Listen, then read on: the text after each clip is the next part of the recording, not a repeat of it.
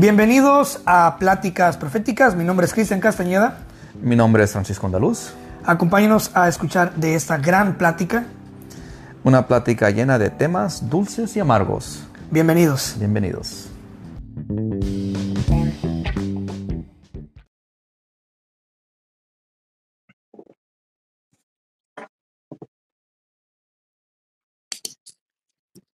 Hola, Caballero. Cristian Castañeda. ¿Cómo andas? Andamos bien contentos hoy, Cristian, ¿y tú? Sí, te veo cante y cante. La bipolaridad está cabrona, bro. Sí, lo, la bipolaridad, el autismo, el, ah, ¿qué más? ¿Qué más tengo? Tengo también este, el síndrome, Síndrome. pero como el síndrome a la mitad nomás. ¿O a la mitad? A la mitad, no, no fue, no fue Episodio, episodio número 69. Uh, Francisco, Cristian, ¿con qué están pasando de, comenzamos? están pasando demasiadas cosas, güey. Están pasando demasiadas cosas. Pues vamos a tirar uno y uno. Vamos a empezar por el caldo, por el, por el tétano. ¿Cómo se llama? ¿El tuétano? Por el huesito, por la carnita del hueso, güey. Dinos, dinos, Francisco dinos, ¿qué, qué es el? Andaluz, Sí. Francisco Andaluz decide subir un meme. Un meme que ofende a la gente, un meme que le picó, le dolió en el orgullo a mucha gente, no sé por qué. ¿Puedes, por favor, recordarnos qué era lo que decía ese meme? ¿Qué pasó por tu cabeza? ¿Qué estaba pasando? ¿Por, cómo, por qué decides publicar ese meme? ¿Y, y, y para quién iba dirigido? ¿En quién pensaste, güey? ¿A qué audiencia pensaste que esto iba a llegar? Ah, aquí les va el meme, ¿ok? Es un meme de las frases de frases que José José José dijo o nunca dijo, frases de José José que nunca dijo, nunca dijo. Y el la frase es esta, el meme es este: Estudia lo que quieras, como quiera vas a terminar en los Estados Unidos. Acá te esperamos. Y Ok, bueno, ahí te va. En una mente sana, en una mente sana, ah, pues sí es cierto, o sea, puede haber intercambios de colegios, puedes que te ganes una beca, güey, puede que, que te salga una oportunidad de trabajo, ¿no? Este, una visa de trabajo. Eh, yo lo vería así, ¿no? No sé cómo, cómo, cómo, crees tú que la gente lo tomó, güey. lo toma como lo toma como un malinchismo, Chris, como diciendo México no vale, los estudios en México no valen, tus esfuerzos no valen y vas a terminar de legal acá lavando trastes y no eres nadie y no estudies. Y no es lo que dice el meme. Lo que dice el meme ah, para mí, Chris, es mídete. Si vas a estudiarlo en México, asegúrate que valga mucho y que tenga precio en el país y que tú tantees que te vas a quedar en el país, sino para que lo estudias. Y eso va para cualquier país, también en Estados Unidos. Si tú vas a estudiar en Estados Unidos, una, una, una este, licencia- licenciatura o una ingeniería, asegúrate que cuando tú salgas y te gradúes, esté esperando un trabajo que valga la pena ese esfuerzo, porque han caído mucho de valor los, los títulos universi- universitarios. Entonces, este, hay gente que lo toma mal.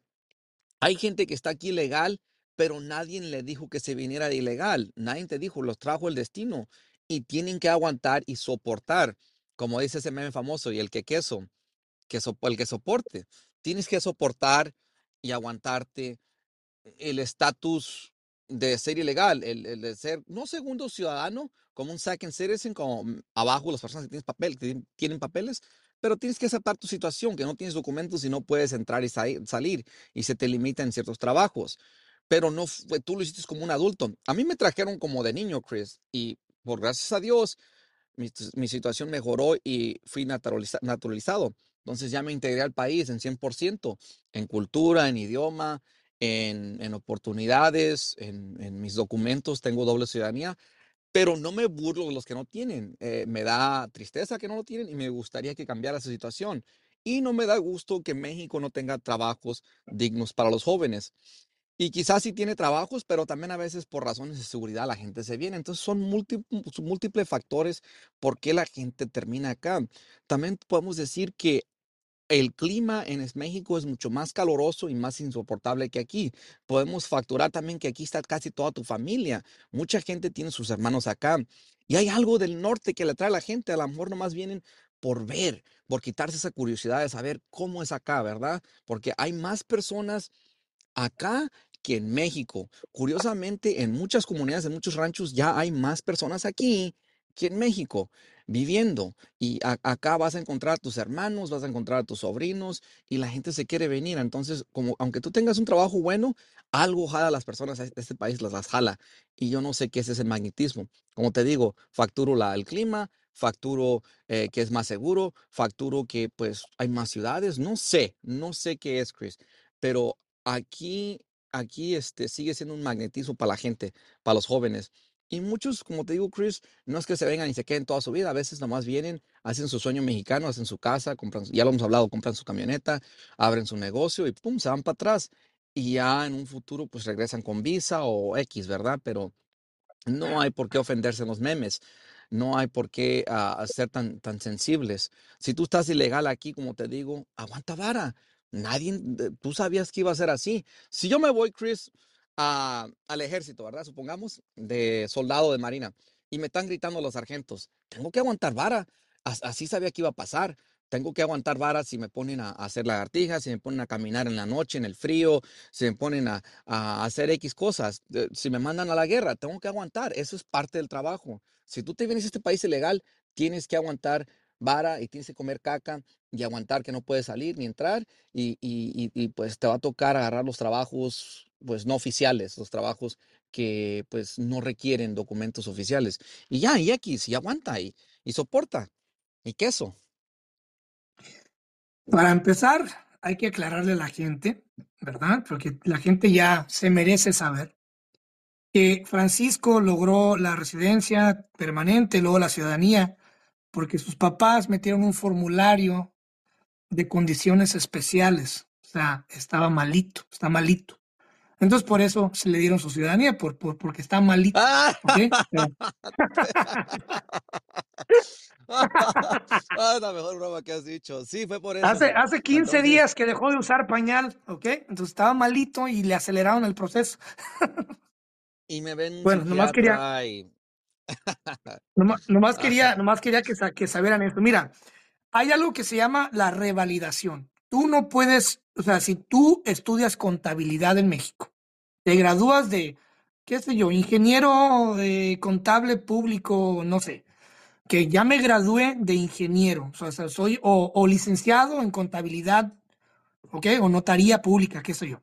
Vamos a poner el ejemplo de contador. Mucha gente estudia para contabilidad en México.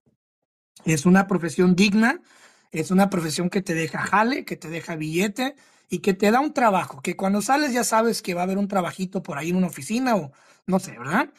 Bueno, tú, eh, contador, te acabas de graduar licenciatura en contabilidad pública, qué sé yo. Te vienes a Estados Unidos, ¿verdad?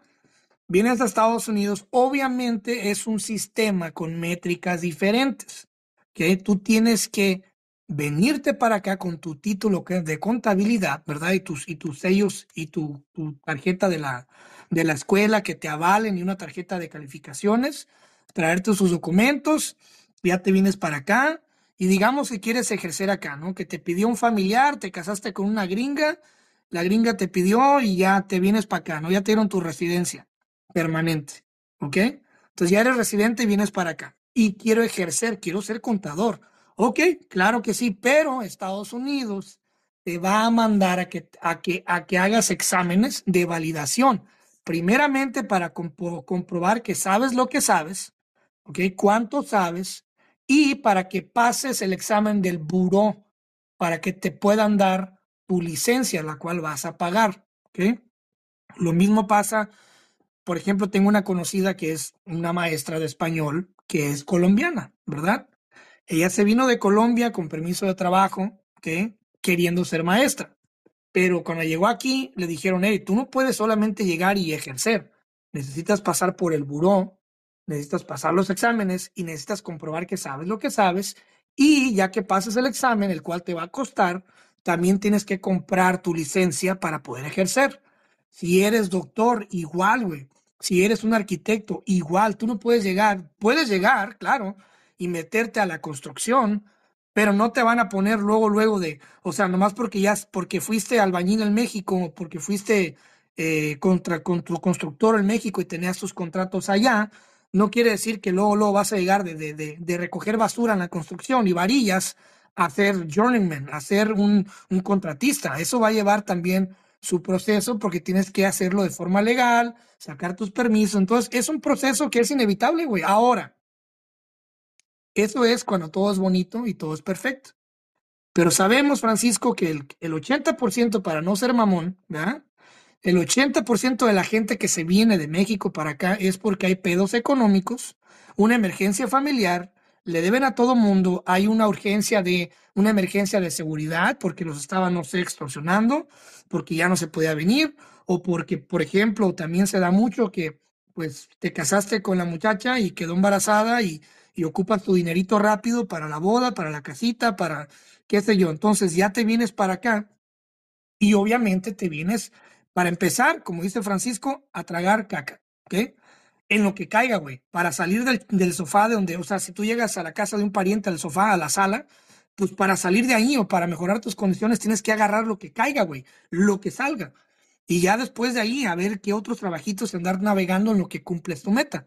Entonces, es una realidad, se llama fuga de cerebros, que la gente en México termina, termina sus licenciaturas en, en turismo, terminan sus licenciaturas en marketing, en mercadotecnia, en, en, en contabilidad, en enfermería, y salen al mundo laboral y no hay plazas, porque en México todavía está el problema de las pinches plazas que se heredan, entonces, y también eh, obviamente la paga, güey, o sea, ¿qué prefieres? ¿Ganar mil pesos semanales o ganar mil pesos en un día, que es lo que se gana aquí en Estados Unidos? Y mandar todo para allá, o lo que más puedas. Entonces, eh, duele la realidad, duele, duele la verdad, obviamente, cala, pica, porque seguramente la gente que miró ese meme este, es, no está en una, en una situación cómoda. Acuérdate, si un meme te da coraje, ¿ok? Si un meme te molesta, es porque tu vida no está bien, güey. No está bien. Eh, Es porque, o sea, si te duele la pedrada, es porque, es porque no está bien, güey. Ahora, quiero, quiero terminar mi monólogo, ¿ok? ujú. Dando un poquito, un poquito de historia sobre los memes. ¿Puedo, Francisco? ¿Me dejas? Claro, claro, Cristian. pues, Nos ponemos Hasta, nerdos. a ver, cuéntanos, este, tú tienes esa curiosidad de dónde nacen, cómo nacen. Eh, para mí son parte de mi vida. La verdad, no veo mi vida sin memes. Son, son, son parte esencial de mi día. Me, me echo unas carcajadas que, y los platico con personas. Y mira, ves este meme y tú. Pero dinos, Cristian, te escucho. No, y es que te entiendo, eres un meme viviente, güey. O sea, literalmente todos somos un meme, todos somos un meme viviente porque todo lo que hacemos, seguramente alguien ya hizo un meme referente a esa pequeña escena de tu vida. Te bañaste y se te olvidó la toalla. Eh, fuiste a cagar, no hay papel, ¿verdad? Y ya de seguro hay un meme de un güey que entra al baño con calcetines y sale sin calcetines, ¿verdad? Entonces, los memes, los memes, Francisco, para que sepas, güey, los memes nacieron hace 102 años, güey. Los memes no son nuevos, no es algo que, ay, mira, memes. Los memes nacieron hace 102 años y fueron creados por un güey. El primer meme, meme, meme fue creado por un güey que se, llama, se llamaba Richard Dawkins, un inglés. Guacha, fíjate en esto. Biólogo evolutivo. O sea, era un biólogo evolutivo que diseña un cuadrito, o sea, pinta un cuadro. Imagínense esto en su cabeza. Es un cuadro negro, o sea, dibujas un cuadro con lapicero negro en una hoja. Lo partes a la mitad con una línea. De un lado dibujas, pones una foto de un hombre elegante, vestido de smoking y así como mirando al, al firmamento como con una pose de elegancia y arrogancia, ¿no? Y abajo le escribes, como crees que te ves cuando te toman una foto con flash. Y a un lado el güey dibujó el mismo monito, pero todo desfigurado, o sea, como si fuera sido un niño de cinco años que dibujó el monito, el, el mismo güey, y dice, ujú. como realmente, como realmente te ves. Esos son buenos, me encantan esos. Esa fue la- ese fue el primer meme creado por este güey como un estudio patológico eh, ¿Tú para ver que qué, los, qué, qué.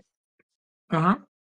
No, te decía, ¿no crees que los egipcios con sus que hicieron hicieron memes los egipcios o los los mesopotamios eh, en Meso- Mesopotamia en tiempos antiguos en- de barro, las imágenes de barro? Imagino que tuvo que haber un chiste en esas tabletas antiguas de más de 5000 años de, de antigüedad, ¿no, Chris? ¿No ¿Habrá uno Oye, por ahí? güey, ¿y qué tal, y qué, y qué tal si todos esos jeroglíficos son una revista de Condorito, güey? De puros chistes y nosotros pensando que son algo sagrado y la chingada y rituales del otro mundo y ultramundo y son puros pinches memes, güey. Eran cómics.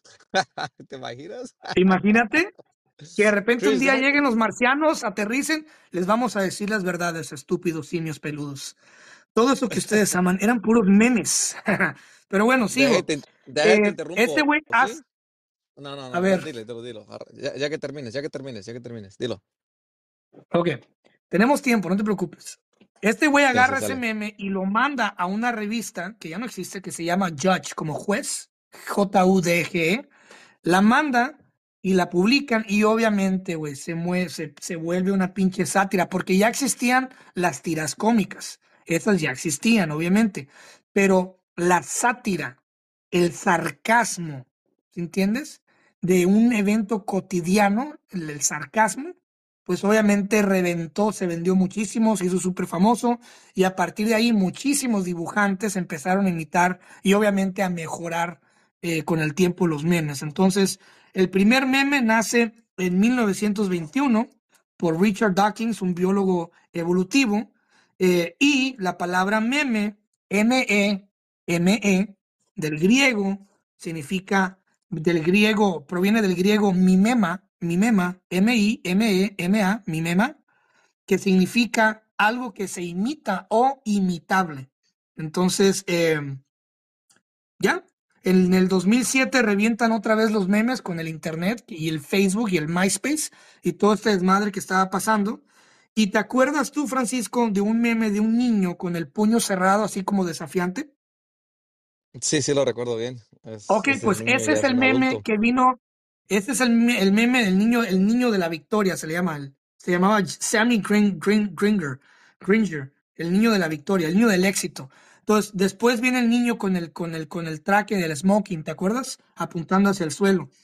Luego, obviamente, este, pues viene el meme épico de los tres Spider-Man apuntándose entre ellos y a partir de ahí es cuando, cuando regresa otra vez y se modernizan los pinches memes y ahorita hay una madre, hay una pinche creatividad, güey, olvídate. Entonces yo Ah, entiendo que la gente se sienta mal y sienta un efecto, risa, diversión, nostalgia, y es porque los memes fueron diseñados para crear esos sentimientos, para, para, para hablar. Por ejemplo, hay memes que dicen, no puedo creer que estoy escuchando este meme.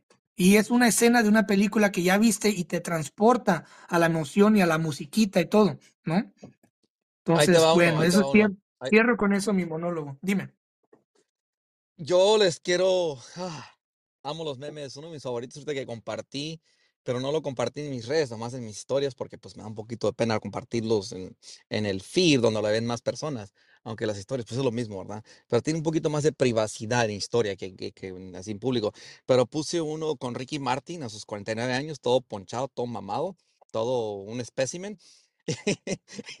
Y al lado un, oruga- un, un oruga- un- un ugatán, un chango, un mono, todo parado, todo 20 orangután. Orangután. orangután, un orangután todo panzón. Dice yo a mis 26 años, todo panzón, parado mal, con mala postura. Dice, pero con mi fundillo intacto. Ey, por lo menos, ey, por lo menos no, te, no tengo cinco entradas. ¿eh? Y una borra me puso, ¿estás seguro que sí? ¿Me lo prometes? Le dije. Oh. "Ah, Bueno, Sí, bueno, bueno, bueno. Es que, hey, es que en tu defensa has dicho varias veces en este podcast que abiertamente que eres gay. Entonces también pues genera dudas, güey. ¿Qué esperas? No. ¿Que la gente se olvide? relajo, en, re- en- en relajo, en relajo. Cristian, eh, brinquemos Dime, otro tema, este está por excelente. favor. Ah, te cuento una anécdota rápido y no quiero tampoco pasar mucho tiempo, pero pasa que, que mi locura me metió en, problemas. Este, no sé si supiste que subí a la sierra hace unos días, salí del trabajo, me entró la locura, dije, ah, voy a ir a ver un lugar, nuevo, a ver si ya está abiertas las carreteras. Y, están abiertas hasta cierto punto, pero llegué a un punto donde estaba la carretera, se le había deslivado todo, se lo había llevado el arroyo. Y este, y me bajé, me bajé en pie y cam- caminé dos horas. Ya llegué como a un atardecer y se miraba hermoso donde estaba. Y, y pasé por una, una prisión estatal. Y dije, oh, qué, qué raro, una prisión estatal acá arriba en la sierra. Nunca he visto eso. Porque me la paso en todas las sierras. Y es, es una parte nueva. Entonces me emocioné tanto, Chris, porque era un lugar nuevo para mí. Y ya cuando bajé, miré dos carros con luces prendidas y parecían sheriffs. Y dije, qué raro, dos sheriffs parados. ¿Qué están viendo? ¿Qué están esperando? ¿Qué onda con ellos? Y, y dije, ah, que ya no les puse atención. Y pasé y ya los, los perdí de, de vista, pero de repente miré un carro con luces pegadas, muy pegadas a mí, y me paró el sheriff, el alguacil, y ya me paró y le dije, ¿por qué me paraste? Dice, mira, supimos que alguien anduvo allá cerquitas de una prisión y Porque pensamos eres que eres negro, tú. por eso te paramos, por negro. Te dijeron negro, you black prick lips motherfucker. Pues, fíjate, Chris, que se portó bien agresivo Where, conmigo. Me dijo, no, where's your no, no fucking chicken? Y que saca la cubeta de pollo, güey. Here's my chicken. Así. Espérate, Chris, tranquilo, tranquilo. Déjate cuento, déjate cuento, Chris, tranquilo. Este, fíjate que se llevó, le la mano, a la- puso la mano a la pistola y me dijo, no muevas tus manos de ninguna manera. Me dijo, "¿Qué- da- dame tu licencia. Le, di mi- le, le, le- le di mi ID y ya me dijo, este, bájate del carro. Me Te bajó, trató como, me, te me, trató como negro, güey. Me escurcó, me escurcó primero. Me dijo, volteate y pon tus manos a tu cabeza. Y me escurcó, me puso las manos en, la- en, la- en las manos. Me dijo, interlock your arms, eh, pon, cruza los dedos y ponte arriba de tu cabeza. Me escurcó, que no trajera arma, no trajera nada. Y ya luego me esposó y me sentó. Ya luego, este, estaba un oficial de la prisión y me dijo, ¿a quién le dejaste droga? ¿A quién me viniste a, dejar un bajón de droga? Y le dije, yo me la paso en las montañas todo el tiempo. Le dije, ¿de qué hablas? Yo me la paso de excursión y toda la sierra la conozco y ando explorando. Me dijo, no, tú no eres de aquí. Le dije, soy de Pixel, aquí trabajo, aquí cerquitas en el casino. Y ya el, sheriff le dije, mira, soy su chef en, el- casino, chequea mis cosas, ahí está mi, está mi badge, ahí están todas mis cosas, ahí está mi equipo de hiking, mi, mi sleeping, todas mis cosas. Cuando voy, está mi estufa, está, está mi comida, el beef, todo lo que llevo, ¿verdad? Y ya escurcó el sheriff, pero me esposó y me metió a su carro, Chris. Y ya le di, y me dijo, ¿tienes una, un, una arresto, un arresto, una orden de arresto? Le dije, no, no tengo nada. Y ya me chequeó y me dejó ir, Chris, pero tuve ahí como 40 minutos y dije, wow, le dije, lo que es la locura, le, pero dije, ¿sabes qué? Valió la pena porque es un país libre, es, ese, es, ese oficial de la prisión puede ir, irse a, no lo voy a decir, pero puede irse mucho a la, ya sabes qué, y, y voy a seguir haciéndolo. Esta vez si voy a ir, les voy a avisar, ¿sabes qué? No quiero ningún problema, avísale, avísale a esos tontos de la prisión que va a pasar por su prisión, no me las voy a arrimar, voy a pasar por la carretera libre y yo voy a ir de excursión. Y es un país libre, soy, soy estadounidense, soy ciudadano y tengo, no tengo ningún crimen, ningún historial, entonces no me, no me, no me anden, no me anden este, molestando, por favor, porque me encantó, Chris, me encantó ahí arriba. Había una águila Llámales, volando, estaba la nieve. llámales y diles, ¿Mm? escúchame bien, hijo de tu pinche madre. Soy el mencho. Así les voy a decir. Escúchame bien, hijo de tu perra madre. Soy el mencho, cabrón. Aplaca porque, hey, ¿qué te iba a decir? Imagínate, eh. imagínate que vamos a cambiar las cartas. Imagínate que hubiera sido Sí. yo, que me hubieran parado a mí. ¿Qué hubiera pasado? Pues lo Yo me mismo, tú pregunto. no tienes ningún récord, pues ningún récord criminal, Chris. Tú eres una persona libre también. Si a ti te gustara eso, tú dijeras lo mismo. Hey, oficial, esculca mis cosas, no me vas a encontrar nada. Tengo mi licencia, tengo mi registración, tengo todo mi carro bien. Es un país libre. Y, y, y, ¿Me y no hubieran puedes tú, le bajado, dije, me me- hubieran le- bajado y esposado, como lo hicieron contigo, o no? ¿Crees que hubiera sido estás, está- diferente estás por, por mi color de piel? estás insinuando, estás insinuando por el color de piel. Nah, Chris, nah. Fuera blanco, No sé, te güero, pregunto. negro, azul. No, yo te estoy diciendo que no. Estoy diciendo que no importa, no importa. Porque es, es parte del trabajo, quizás, porque si es cárcel y si tienen, como dicen, qué raro que hay una persona acá arriba, está la carretera rota y como que alguien subió acá arriba. Esto está raro. Claro. Entonces sí está raro. Pero yo estoy loco Pero no, con- pero, encanta. pero no contaban con el, no contaban con el autismo crónico, ¿ah? No contaban con el No síndrome contaban de con, un, no contaban con tu astucia. Pero estuvo chido, Chris, estuvo chido, estuvo... eh, me gustó cómo me calmé, cómo hablé bien con el oficial, cómo me comporté, me porté como una persona civilizada, una persona culta.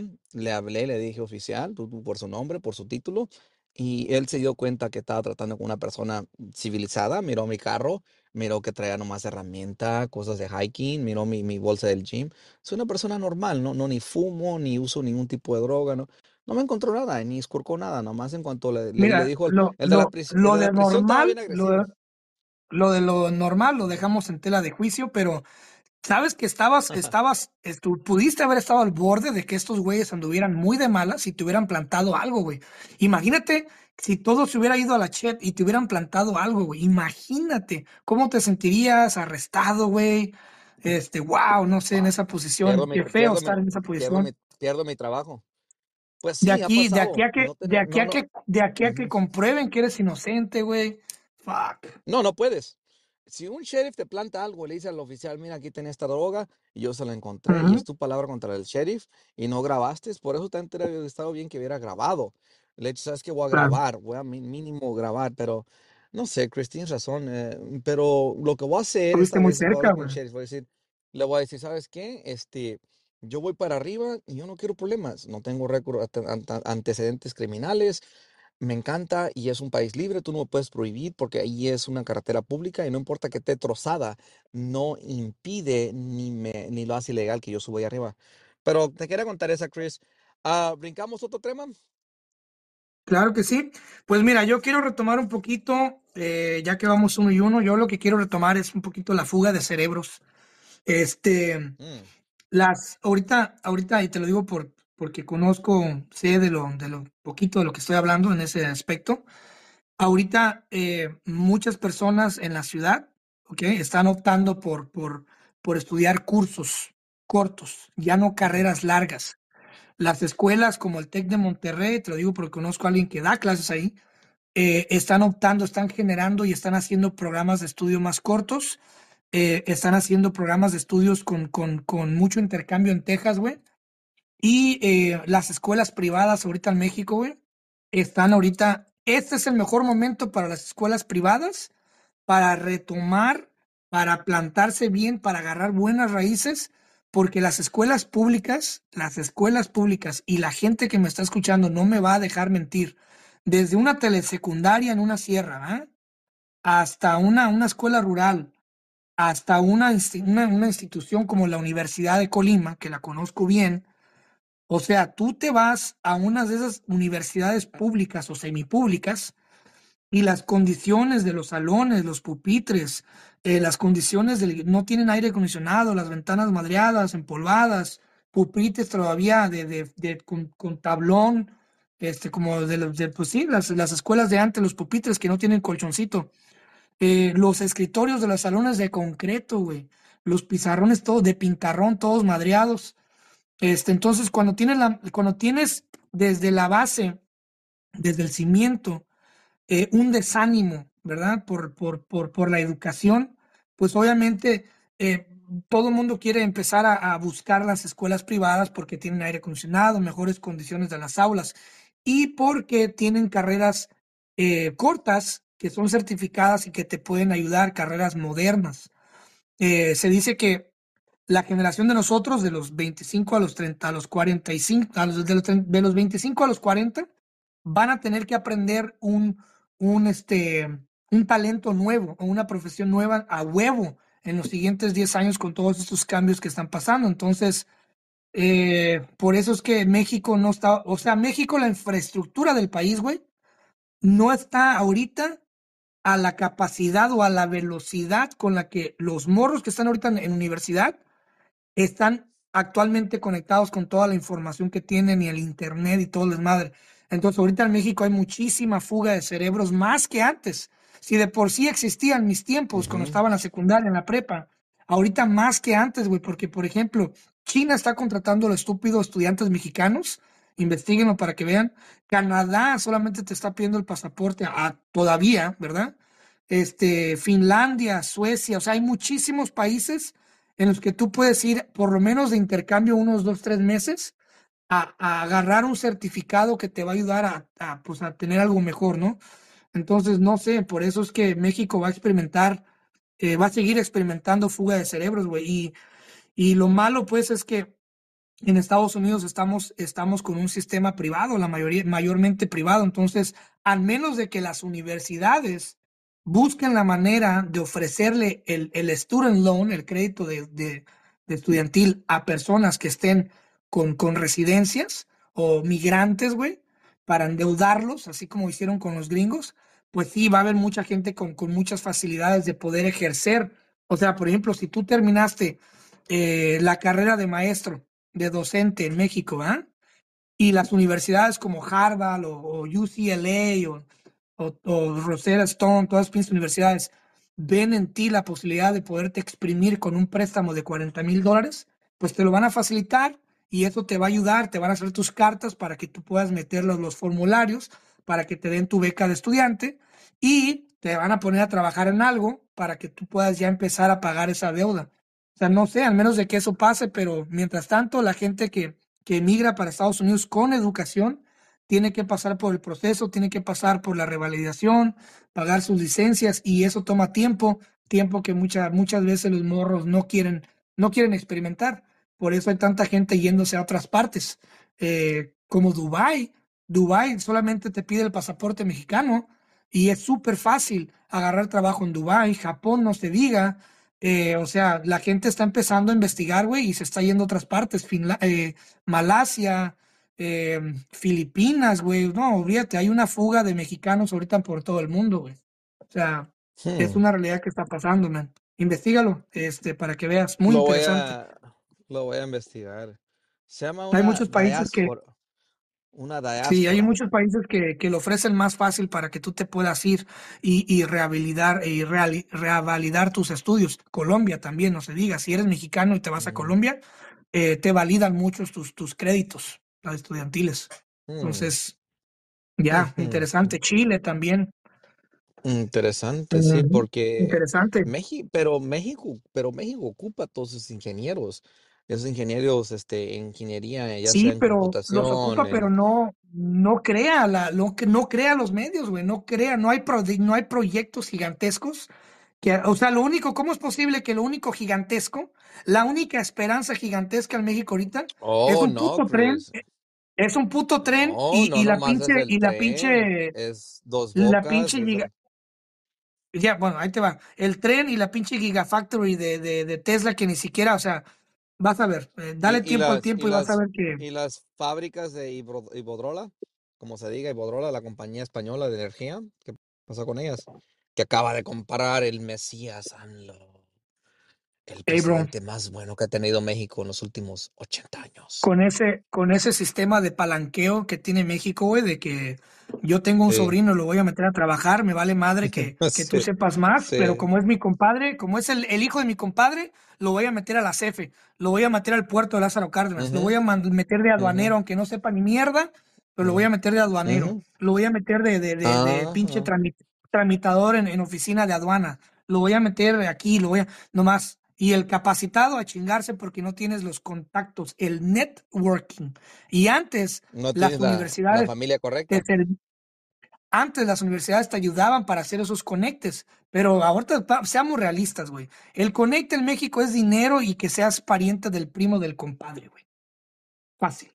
Tu padrino, tu tío, tu, Claro. tu primo hermano X, ¿verdad? Eh, eh, como dices, el palanqueo, eso es lo que en realidad vale, vale más que Y tu va, mira, ahí te va. tu capacidad. Lo voy a poner a unas métricas mucho más entendibles, güey.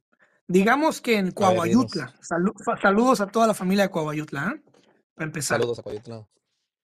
Digamos que en Coahuayutla Guerrero se hace un certamen de la reina de Coahuayutla, que seguramente han pasado, ¿verdad? Sí, sí, sí. Y resulta que la que gana es la que más dinero junta, la que más votos, la que más esto, la que más feria junta, o el que tiene el mejor, la que tiene el mejor padrino. No importa que no sea la más bonita de todas o la más capacitada, pero ganó porque es la que tiene más billete, güey. ¿O no? ¿O no? ¿O estoy mintiendo, Francisco? no, eh, lo estás pintando al, al 100%. Entonces, imagínate si desde ahí empieza el palanqueo.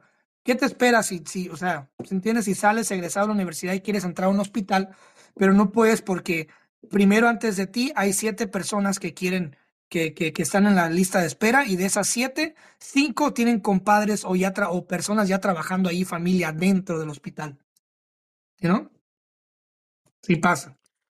Ah, está Así que, cañón, está agua- cañón, así que aguántense y acepten la Está realidad. O cambien, o cambien, o cambien el foco, no solamente Estados Unidos, busquen otro foco donde sea más fácil, ¿no? Si no quieren venir a tragar caca, como Francisco. dicen que, dicen que, que, que ya no somos los mismos, Chris. Que ya se Ah, cabrón. transformó el país, que estamos pasando por una cuarta transformación. ¿Qué está pasando, Chris? ¿Hablas de Estados Unidos o de, o de México?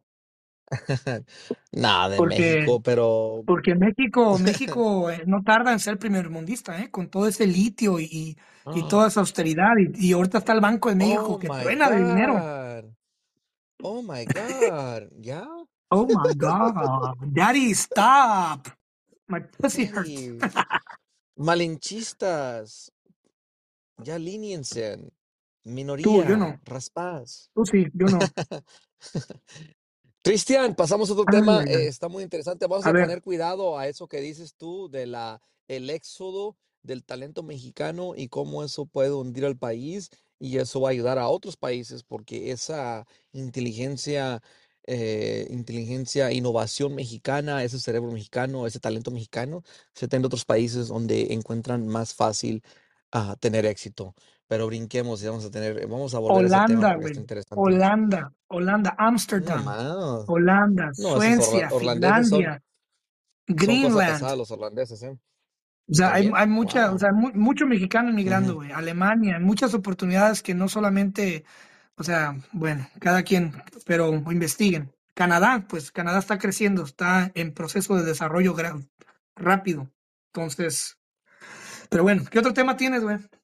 ¿Qué Pedo. Me toca un tema mío que dice que Dios ha muerto y nosotros tenemos No, la culpa. no, Nosotros Francisco, lo no, hemos no digas matado. eso.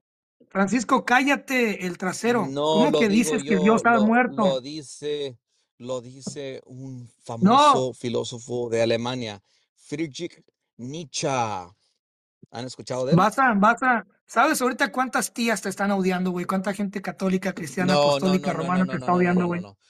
No, no, no. Él, él era una persona muy compleja, muy complicada.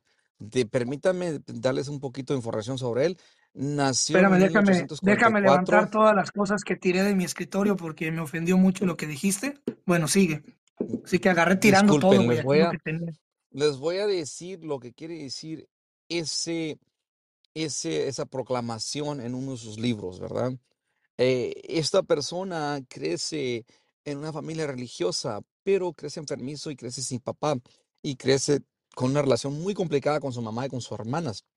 Entonces, él de niño era muy enfermizo, muy estudioso y empezó a estudiar y era muy buen estudiante, estudiante de lo clásico, de las- los estudios clásicos romanos y griegos.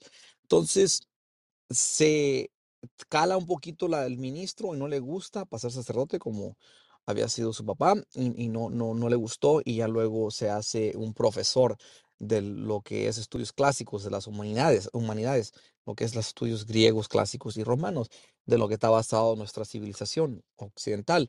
Entonces, este, este personaje se enferma, se enferma y se dedica a escribir libros y se dedica a comentar ah, de una manera mm, filosófica de la, la cultura moderna y critica mucho el cristianismo, el cristianismo porque lo ve como, como algo que detiene a los humanos, algo, algo que no, no ha servido mucho.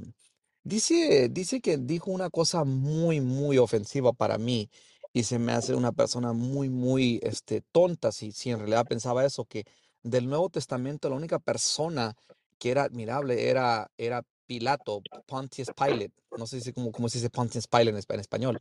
¿Pilato? Poncio, ¿cómo se dice, Chris? Pilato, Poncio Pilato. El, el Poncio. regidor, el, el regidor, el gobernador de la región de Judea en los tiempos de Jesús, que al último no sabía qué hacer y le entregó a Jesús a los judíos donde fue crucificado.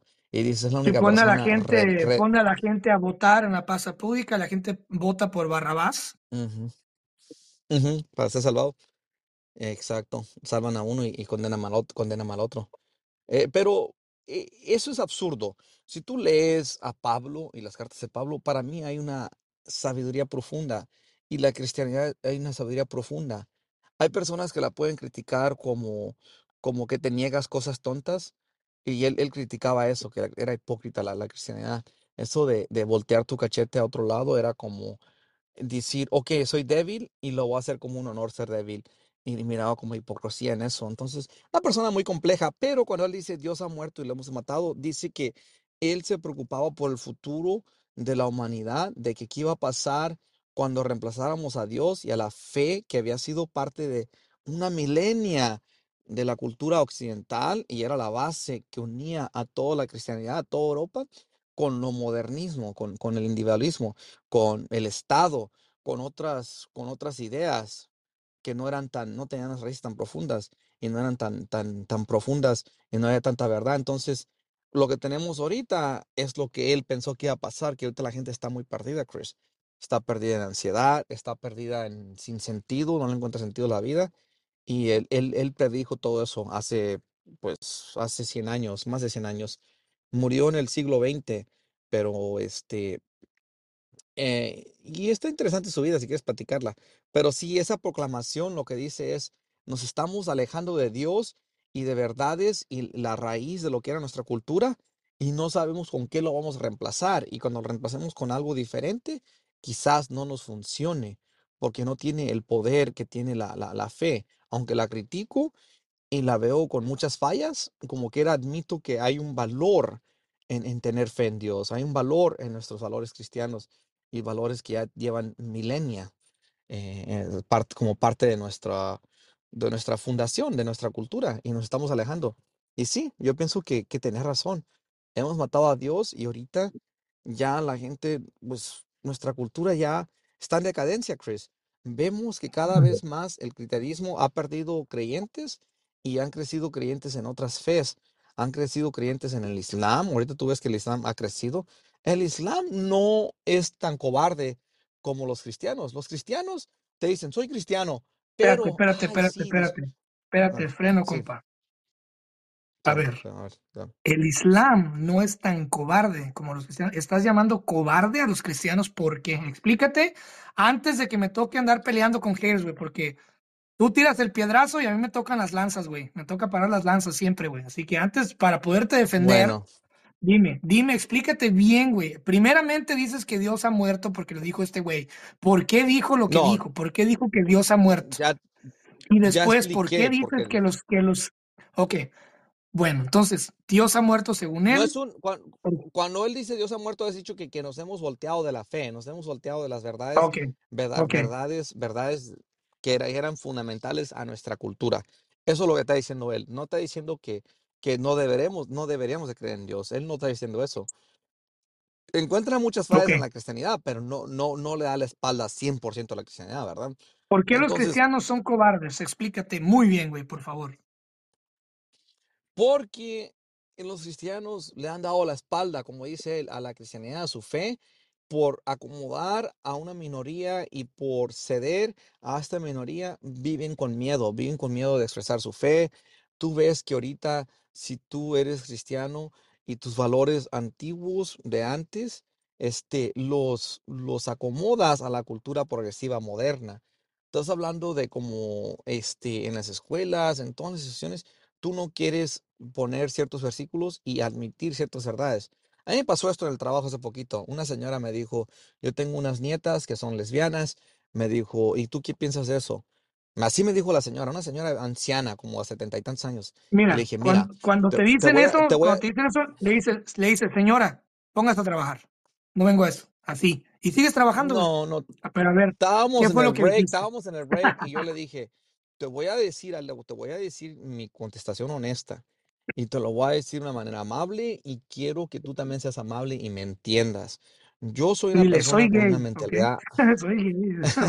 soy de los, soy de los mismos. Soy un Ay, gay este, cristiano, no, le- ¿ok? No binario. Me identifico como blanco y mis pronombres son siempre impuntual. Ah, te la. Está buena esa. está bu- Le dije, mire señora, está buena esa. Le dije, mire señora, le dije, yo soy una persona con una mentalidad antigua, tradicional, yo soy cristiano y, y tengo esos pensamientos, pero yo no soy quien para juzgar a otras personas. Yo no, y dice, eres un homofobo. Me dijo, tú eres, odias a los gays. Le dije, no, no odio a los gays. Yo nomás no creo que para mí eso es correcto, pero, pero cada quien, usted tiene sus nietas, Sí, no, señora, me y, odio a y mí vivan, mismo, vivan pero vida. no a los demás. Ya, Chris, ya, Chris, por favor, ya, aplácate, aplácate, sosiégate, por favor. Pero concentrémonos en el tema. Pero bueno, Chris, No este, puedo, güey, no puedo. tenemos, tener, tranquilo, qué tomates hoy. Eh, Tenemos una cultura que, que, que escupe a los cristianos, escupe a la fe, escupe al pasado, escupe a las tradiciones, escupe a todo lo que hace, no- nos ha hecho, nos ha hecho nuestra cultura y, y ataca nuestra cultura y, y es interno, Chris, y no podemos sobrevivir como civilización si tenemos personas que escupen a este país, tumban nuestras estatuas de nuestros héroes, es 100% eres bueno, a como nosotros queremos que tú, que, que tú seas, o te tumbamos. Abraham Lincoln, te tumbamos. A George Washington, te tumbamos. Personas que no le llegan ni al talón, al talón de lo Pero que eso era viene, George Washington. eso viene como una Entonces, falla del cristianismo, güey, o, o cómo. es falla, Chris, es falla porque si éramos ¿Por un país cristiano, un país cristiano ánglico, No, no, déjate, país déjate del país, espérate, espérate, déjate del país. protestante. Estamos, del, hablemos del cristianismo, porque cuando hablas del Sí. país ya hay política involucrada y división. Regrésate al cristianismo, porque dice que los cristianos son El, cobardes, pero El, ¿por qué? el, ¿Por qué sí, eso está? porque, porque se han dejado, se han dejado arrollar, se han dejado humillar, ya nadie quiere eh, proclamar la fe, ya no hemos tenido un revivimiento cristiano, ya no hemos predicado, ya no hemos ayudado a las Humillar por, humillar por quién. Por la izquierda, Chris, por la izquierda progresiva, que te pinta como una persona mala por tu, por tu fe, porque no queremos profesar nuestra fe, tenemos miedo de profesarla, tenemos ¿Y miedo de, fe, de ser qué fe, orgullosos. qué fe, qué fe sigue la izquierda progresista? ¿Cuál es la fe que ellos siguen? El Estado, el Estado es su Dios. El Estado puede solucionar todo. Aunque ven toda la corrupción, para ellos siguen teniendo fe en el Estado, siguen teniendo fe en el gobierno, que el gobierno les va a solucionar todo, que el gobierno que ocupamos más, más seguro médico para todos, ocupamos más kindergarten para todos, eh, se- ocupamos guardería para todos, ocupamos que el gobierno eh, controle a las corporaciones malas y a los empresarios malísimos, que son malos y son unos saqueadores, ¿verdad? ¿Y E- ellos e- van, y ellos van en contra del cristianismo? ¿Ellos van, a, van en contra de los que son cristianos? Oh, sí, Chris, oh, sí. La ¿Cómo? izquierda ¿Cómo? odia la fe, la ve como el opio. Si tú ves a lo- los, pensamientos de Mm, Marx, los pensamientos de Lenin, los pensamientos de Stalin, entonces eh, ven y no quieren ser amigos de la iglesia, ven como la iglesia como parte de la oligarquía antigua y como parte de la, de la burguesa antigua y como abusivos y, y abusivos de la gente pobre. Que también en cierta mm. manera sí tienen razón, había un abuso masivo de la gente pobre, de la, del, clérigo, del clérigo. Pero Chris, este, a mi punto es de que en el Islam tú no ves eso. El Islam se mantiene firme. eh, yo sé que es opresivo hasta cierto punto, un espectro, pues el Islam va muy lejos.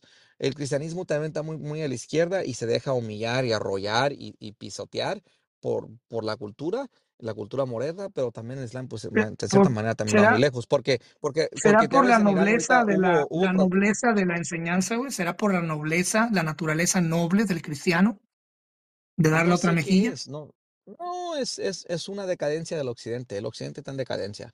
El ¿Está occidente ganando la izquierda a, entonces? eh, está ganando la izquierda y el occidente está en ca- decadencia por culpa de la izquierda. Aquí lo digo en pláticas proféticas, quien lo escuche, para mí eh, la izquierda está arruinando este país, está arruinando el occidente, aquí y en occidente y en China, nomás que los chinos no juegan ese juego. En China tú no tienes a los hombres afeminados, en China tú tienes el gobierno haciendo eh, de la masculinidad algo importante, algo bueno, algo, algo orgulloso. ¿Por qué? Porque ellos saben que ocupan hombres fuertes para sus próximas guerras, para la protección de su país. Aquí en este país, Chris, ¿qué tenemos? ¿Qué tenemos? ¿Y qué tenemos en Europa? De que si tú eres muy masculino, ¿eres, ¿es tóxico eso? No, no es tóxico. No es tóxico, es algo bueno. Vamos a ocupar hombres para que peleen nuestras guerras. Vamos a ocupar Claro. guerreros. Eh, pero bueno, Chris, ah, es, Y, mu- y mucha gente, eh, mucha gente se pone, mucha gente se pone a tener, porque tiene la idea equivocada de que, ah, es que China, pero eso-". mira, güey, independientemente está funcionando. Están en la mejor posición ahorita, económicamente, y son dueños de casi todo el pinche mundo, y, y, y pasiva, pasivo, agresivamente han hecho las cosas muy bien. Que si, que si monitorean a los chinos, que si el, si- sistema de crédito, que no hay privacidad, que no hay esto, que no otro. como sea, pero está funcionando, güey. No tienen, no tienen este, masacres escolares, no tienen eh, güeyes vestidos de drag, no tienen güeyes vestidos de drag queen con tacones, vestidos y alitas de mariposa y lápiz labial, todos musculosos, fortachones, varoniles, bailándole striptease a niños de tres años, güey, en un kinder, ¿sí entiendes? O sea, no tienen eso, Ah, no tienen no eso, me hagas no hablar, tienen eso. No me hagas hablar, no me hagas hablar de eso, por favor. No me hagas, porque me voy a volver loco y voy a decir cosas No tienen, más y ya, no me- tienen un, no tienen un ellos, eh, caballeres, eh, amigue, no tienen un pronombre de yo soy Francisco Andaluz, he, him, él, él, él, ellas. Destruyendo nuestra cultura. No ha habido una cultura tan rica en libertad, tan rica en, en, en prosperidad como la occidental y la estamos destruyendo de por dentro. Por favor, ¿Crees que, hay es- que pelear ¿crees que esa cultural. sea, Si tú eres un cristiano y eres una persona tradicional, no tengas miedo de expresarlo. No tengas miedo, saca tu cabeza, asómala, pelea por, tus valores, pelea por tus, por tus creencias. No dejes que te pisoteen, no hay que dejarnos, hay que pelear. Es como Matt Walsh dice, el- un, un activista conservador, dice, tenemos que pelear. Ahorita estamos pasando por una crisis gravísima, política, social. Hay personas que, que, gracias a Dios, la verdad como que siempre sale al flote. Hay personas que están diciendo que son izquierdistas o son demócratas o son personas que saben de política y dicen, ¿por qué están arrestando al presidente Trump cuando eh, eh, Biden y su familia tienen crímenes peores? Cuando hay otros políticos igual de malos. Estamos hablando de Clinton acostándose con una, con una secretaria o una, una ayudante. Eh, estamos hablando de, de- de Bush, que, que, es un republicano, pero hu- hubo, mintió y aventó al país en guerras. Crímenes graves. Con esta persona nomás quiso esconder el, el hecho de que se acostó con una, con una actriz de porno, que no es algo moral, estando casado, pero tampoco no es el fin. No sé, Chris, 30 felonías, pero no sé, hay que ver otro tema. Ya se calentó es la cosa, porque, ya me alteré. es porque, es porque, es, no, no, o sea, no llegues a cagar, tires los platos y te vayas, espérate, güey. O sea, espérate, cálmate. Sí, Eh, sí, te sí, sí. ya, ya, chinga su madre, ya me voy. Ajá, espérate, güey, espérate. es- Este, yo creo que lo que existe ahorita es una, es una, es una crisis eh, existencial, güey. La gente, la gente está perdiendo el propósito, güey. Hay una crisis existencial bien cabrona, güey, donde están cuestionando por qué creo lo que creo, eh, por qué soy lo que soy, de dónde vine.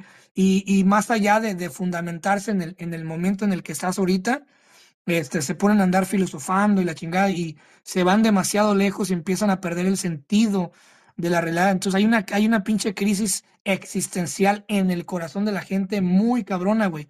Y se están aprovechando de ello, güey. Ahora, ¿por qué es que está pasando lo que está pasando con la política en Estados Unidos? Porque pan y circo al pueblo. Pan y circo al pueblo. O sea, hay que mantener a todo mundo hablando de algo. Que si Piqué y Shakira, que si la pinche guerra de Ucrania, que si la vacuna, eh, que si la invasión extraterrestre, que si el pinche globito, eh, todo, hay que mantenerlos hablando de algo para que no cuestionen lo que está pasando en todas las instituciones. O sea, manténlos ocupados hablando de algo, manténlos Oh. ocupados con algo. ¿Sí entiendes? Entonces, I don't know. Guardamos, Yo- guardamos espacio para las cosas importantes como el BRIC, que es Brasil, Rusia, Claro. India y China, países em- Sí. emergentes. Guardamos Voltea, el tema haz del, que petro, toda la gente, haz que toda la gente voltee para allá y no miren que acá de este lado se está formando un nuevo orden mundial, un nuevo futuro económico, güey. Para que no digan, hey, ¿por qué ellos están haciendo esto y yo no? O- Y nosotros no, ¿qué está pasando? Eh, no, no, no, manténnos para que, que volteen para allá. Trump, Trump, Trump, Trump, Trump, Trump, Trump, Trump, Trump. Lo más que se pueda. Quema ese cartucho lo más que se pueda. ¿Entiendes? Así canijo, es. Canijo. Así es, es, es pan y es como los romanos, pan y circo, pan y circo para el pueblo. ¿Por qué crees que el pinche coliseo estaba básicamente enfrente del, del parlamento? Estaba allí el pinche coliseo, porque querían, e- era, era la única forma de calmar al pinche pueblo mientras acá se tomaban decisiones. Al mismo tiempo que pasaba, que pasaba un, esclavo a pelear con un león y un- con un pinche palo y la gente ahí tragando palomitas y uvas en lo que, en lo que se tragaba el pinche león a un pobre esclavo haitiano. Acá de este lado se hacían votaciones y orgías también, de paso, ¿ah? este, mientras tomaban vino y la chingada. En el parlamento sucedían reuniones mientras que el pinche estaba atiborrado, el, el, pinche, el, el, coliseo romano con, con una una pinche carnicería de, de inocentes ahí. Entonces, eso viene desde mucho tiempo atrás. La, la masa, la masa, cuando la ocupas y la divides, vences. Cuando divides a las masas, vence, divide y, y vencerás, ¿no? Este, crea una distracción y gana terreno, ¿no? Todo está en el, arte, en el libro del arte de la guerra que invito a todo el mundo a que lo lea, ¿vean? Pero bueno, vamos a darle tiempo al tiempo con lo de Pero- Trump. Ev- Eventualmente lo, lo hablaremos ya más a detalle a ver en qué queda. Sí, ¿Quieres agregar algo y, más? de lo- y del BRICS. Quiero cerrar con algo, Chris. Me tengo que despedir un poquito temprano porque me espera acá algo, algo, algo importante. Nah, no es importante, pues. Pero un- acá un torneo, un torneo de póker como buen hombre que soy. Me gusta jugar póker con los camaradas. Pero quiero que me permita cerrar con un manifiesto tipo, chav- un, tip- un manifiesto, este, eh, remate, versión remate mío, ¿ok? a ver. Hombres del mundo, hombres fuertes, tradicionales, hombres que no esperan nada del gobierno, levántense, defiendan sus valores, defiendan su fe, defiendan su patria, amen su patria, amen sus comunidades, no dependan del gobierno, levanten todos los días y trabajen en lo que puedan, mejoren, vayan al gimnasio, cuiden su salud, cuiden su familia y no se avergüencen de ser hombres fuertes en su casa, que protegen sus casas, sus bienes, sus familias. No se avergüencen de su masculinidad. Levántense, levántense y con la fortaleza que deben de tener, pónganse a trabajar, pónganse a mejorar su situación y aportar para sus familias, porque el mundo los necesita. Y cásense y tengan familias con una mujer, si se puede. Con-. Yo nomás quiero, yo nomás quiero decir que disfrut- disfruten este show mientras nos tienen aquí, porque uno nunca sabe y después no vayan a andar ahí, ay, no sabíamos lo que teníamos hasta que lo perdimos. Este, uno nunca sabe si el día de mañana yo voy a estar aquí o Francisco va a estar aquí o, o la vida gira. Uno nunca sabe si este es el último episodio. Entonces, valoren lo que tienen, valórenlo, de- denos amor, compartan.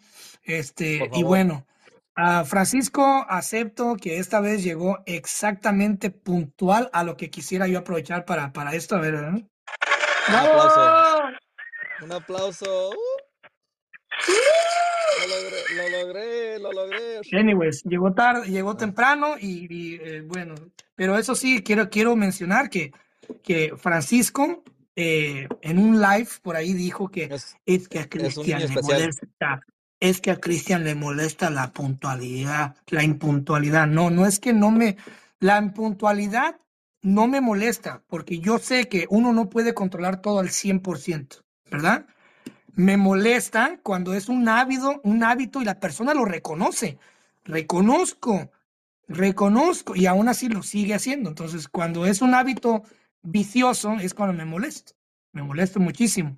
Pero yo sé que un día, si tú me llegas tarde por el tráfico, yo lo entiendo. Pero cuando es un hábito ¿Te y antes de, y antes de una cita de eso, te la pasas haciendo cosas en ocio en lugar de, de- o sea, por ejemplo, yo entiendo que estás en una reunión y, y tienes que llegar corriendo al estudio a grabar, pero si antes de eso andas por ahí subiendo memes, subiendo historias y, y todo ese pedo y hablando con la novia y, y, y hey, voy, estoy, estoy a punto de grabar y, y ok, güey, no grabes, no digas que estás a punto de grabar, ven y graba, güey, después di que grabaste, güey, ¿sí entiendes? Es que estoy a pues, punto de grabar y, y ahí nos vemos y llegas tarde. Entonces, nomás aclarando. Se les quiere. Sí. Gracias, Francisco. Ánimo. Nos vemos la próxima, güey. Cuídate. Te bañas. Si te gustó esta plática de pláticas proféticas, créeme que te va a encantar mi otro podcast, el podcast de Cristian Castañeda.